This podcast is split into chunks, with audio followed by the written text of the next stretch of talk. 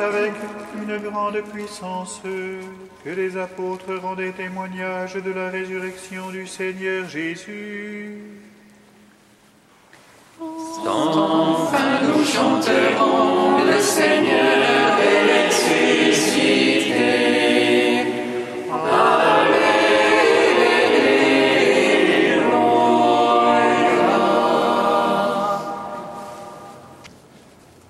Du livre des actes des apôtres.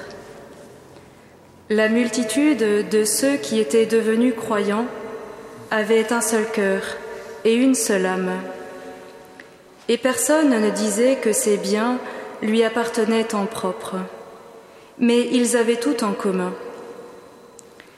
C'est avec une grande puissance que les apôtres rendaient témoignage de la résurrection du Seigneur Jésus et une grâce abondante reposait sur eux tous. Aucun d'entre eux n'était dans l'indigence, car tous ceux qui étaient propriétaires de domaines ou de maisons les vendaient, et ils apportaient le montant de la vente pour le déposer aux pieds des apôtres. Puis on le distribuait en fonction des besoins de chacun. Il y avait un lévite originaire de Chypre, Joseph, surnommé Barnabé par les apôtres, ce qui se traduit homme du réconfort. Il vendit un champ qu'il possédait et en apporta l'argent qu'il déposa aux pieds des apôtres.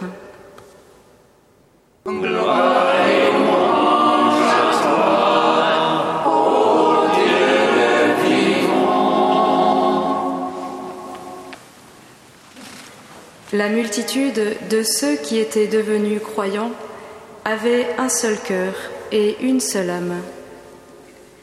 Ainsi commence le deuxième sommaire des actes, qui est comme une pause dans la narration, un arrêt sur image, où Luc brosse en quelques traits le portrait de l'Église en ses débuts.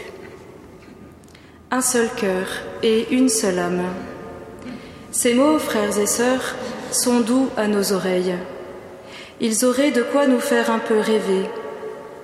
S'ils n'amenaient avec eux un je ne sais quoi, quelque chose comme une pointe d'amertume ou de désillusion.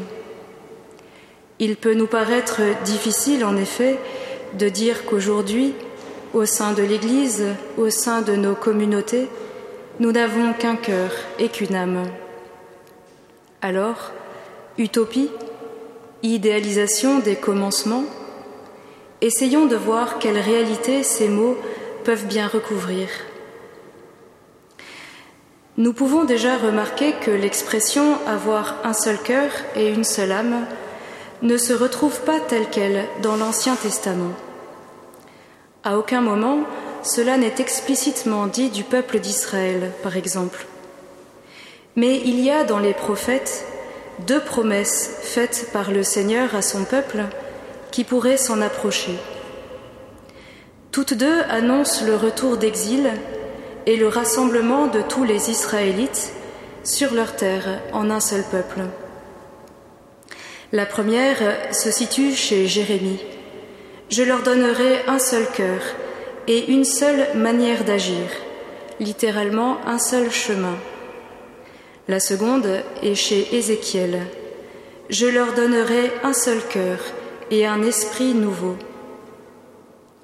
Dans la mentalité biblique, le cœur est, pourrait-on dire, ce qu'il y a de plus humain dans l'homme, le centre de sa vie, non seulement physique, mais spirituelle, intelligence, volonté, mémoire.